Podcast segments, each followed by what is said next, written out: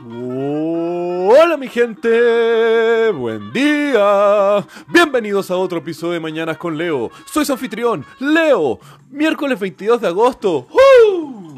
Día para estimular sus cerebros y ejercitar el cuerpo, mi gente. Complementen ambos, no que hagamos la dicotomía que podemos ser simplemente cerebritos y dejar atrás nuestro cuerpo.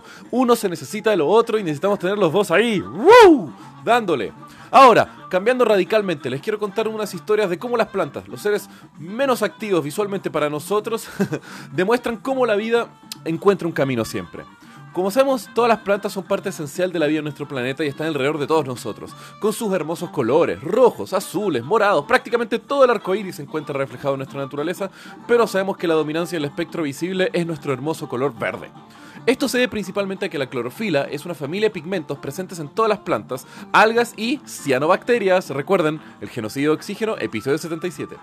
Estas clorofilas, típicamente de dos tipos, tienen absorción de la luz visible en azul y en la zona roja. Sin embargo, en la parte donde tiene el mayor reflejo de luz y la más nutrida de esta corresponde al color verde.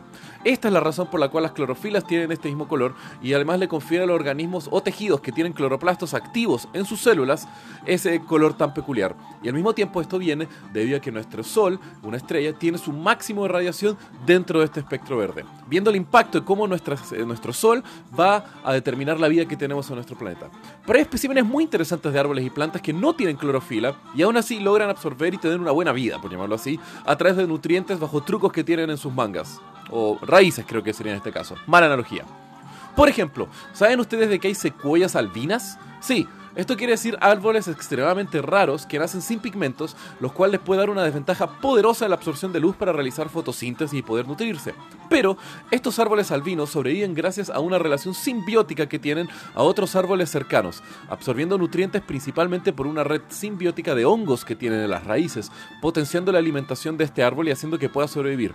Además, muchos de ellos son clones que nacen de raíces de otros árboles progenitores, manteniendo siempre un flujo de, de alimentación constante. Estos fantasmas del bosques logran sobrevivir gracias a estas dependencias y a la comunidad que los rodea, encontrándose casos solamente en dos parques nacionales en California, donde su localización es secreta, pues solamente existen 400 especímenes y tienen que ser resguardados de forma bastante cautelosa. Otra especie fascinante es la Monotropa uniflora, o también conocida como planta fantasma o la pipa fantasma que es una pequeña planta sin clorofila que está en distintas partes de Europa, Asia, Norteamérica y el norte de Sudamérica. Y esta es una planta que genera, que genera fotosíntesis, pero no tiene para nada clorofila y se alimenta principalmente de distintos hongos y además de los cadáveres de otros árboles y plantas, compartiendo los nutrientes con toda una red de hongos que se encuentran alrededor, siendo prácticamente una planta zombie que se devora los cadáveres de otros árboles y se comienza a multiplicar de los cuerpos de estos. Qué raro es el mundo de las plantas y me encanta al mismo tiempo. Así que los dejo con esos datos, mi gente. Que tengan un buen día. Los quiero. Besos.